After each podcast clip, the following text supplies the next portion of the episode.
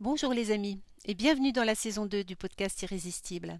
C'est une saison dédiée aux brasseuses et je vous ai déjà présenté Mathilde à Roubaix, Marlène à côté d'Agen, Stéphanie également dans le Lot-et-Garonne.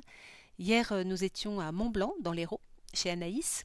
Et bien aujourd'hui, le 12 février, nous partons en Normandie, dans l'Orne précisément il faut dire que j'ai rencontré Sophie au salon de la bière normande en septembre dernier à l'abbaye de Ballas et j'ai découvert que sa brasserie c'était euh, en fait également euh, une activité de chèvrerie, c'est-à-dire que la brasserie et la chèvrerie sont, sont sur le même site. Alors le nom c'est la brasserie La Chèvrerie Burgergeon et euh, comme je vous disais, elles sont sur le même euh, site, la même euh, en duo. Et ce qui est absolument merveilleux là-bas, c'est l'environnement. L'environnement rural, bien sûr. Le paysage, il est vraiment magnifique. Il faut dire que les chèvres, elles ont à leur disposition 12 hectares de pâture. Je ne sais pas si vous imaginez un peu la joie des chèvres avec ces 12 hectares. Vous imaginez en fait en haut de la vallée avec le versant jusqu'à la rivière et ensuite on remonte de l'autre côté. Je ne sais pas si vous vous rendez compte où je vous emmène mais c'est une, vue d'une beauté tout à fait incroyable. Alors côté brasserie, Qu'est-ce qui se profile pour 2022 Eh bien, c'est d'abord un agrandissement de la brasserie parce qu'actuellement, elle est dans, un espace tout petit. Il faut dire que la consommation, euh, elle est uniquement locale. Et puis, euh, les bières, elles ont toujours le nom de Saint-Paul. C'était en fait une brasserie qui existait déjà depuis plus de dix ans. Et Sophie a récupéré le matériel, elle a repris la production à son compte, et bien sûr, elle euh, a comme objectif de développer la production et d'accueillir également du public. Alors comment, est-elle arrivée à brasseuse? Comment est-elle arrivée dans ce milieu, au milieu des chèvres? Euh, D'abord, comme beaucoup d'autres brasseuses, elle a eu un parcours professionnel standard et elle est arrivée là par passion. Et ce qui lui plaît le plus dans son métier de brasseuse, c'est la dimension biochimique. Elle a d'ailleurs suivi les cours du diplôme universitaire de brasseur à l'Université de La Rochelle. C'était la promotion de 2021.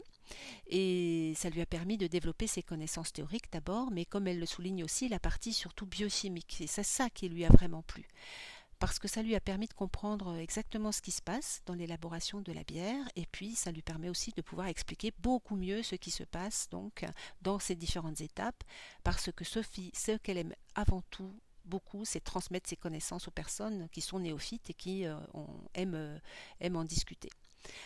Alors le côté fromage dans tout ça, eh bien le côté fromage c'est une affaire familiale parce que Marc, son mari, eh bien il est né ici. Savez-vous combien ils ont de chèvres? Eh bien, ils en ont 105, euh, non, 120, pardon, 120. J'étais parti pour dire 150, 120. Ce qui est vraiment un troupeau déjà important. Euh, et côté, euh, côté équipe, il y a déjà deux salariés avec des apprentis qui, et Marc qui gèrent le tout. Donc bien sûr c'est un travail euh, très très manuel.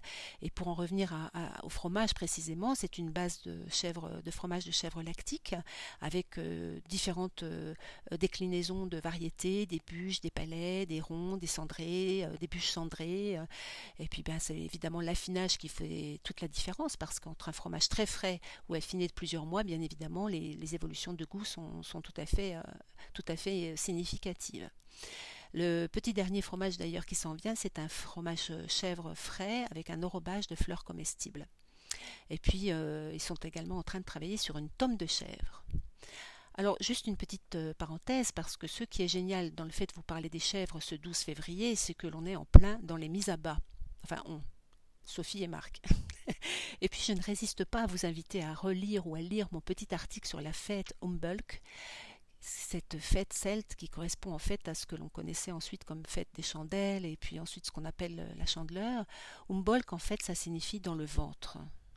Et c'est quand les chèvres et les brebis mettent bas que le soleil refait son apparition, que les jours rallongent et que le printemps se prépare. Voilà. Alors pour terminer, j'ai demandé à Sophie ce qui la met en joie au quotidien. Et elle m'a répondu plusieurs choses. D'abord, bien sûr, le fait de s'investir dans cette entreprise, c'est son moteur dans sa vie, avec euh, des projets constamment, euh, comme par exemple celui de cultiver carrément de l'orge pour la brasserie. Et puis cette partie personnelle qui vient s'imbriquer, donc c'est vraiment c'est vraiment un projet familial, un esprit familial. Et puis elle trouve que ça fait vraiment beaucoup de bien d'être dans ce cadre-là. Euh, ses enfants euh, euh, voient ce, qu'ils font, ça leur apporte en plus un très très bel environnement. Alors si vous allez rendre Sophie, pardon, visite à Sophie dans sa dans sa brasserie, eh bien, il y a de fortes chances que vous la trouviez en train de travailler en musique parce qu'elle travaille tout le temps en musique quand elle brasse, quand elle étiquette, quand elle met en carton, etc. Donc il y a toujours de la musique dans la brasserie.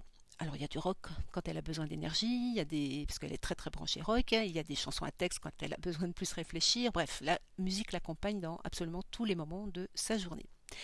Voilà les amis, j'espère vous avoir donné envie de rencontrer Sophie dans sa brasserie, de goûter également euh, les fromages de chèvre. il faut savoir que bière euh, et fromage, vous savez que c'est une combinaison de complices absolument fantastique, et les bières et les fromages de chèvre encore plus.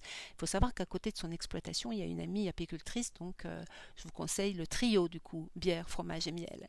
Voilà, donc je vous souhaite une très très belle journée, et puis je vous dis à demain.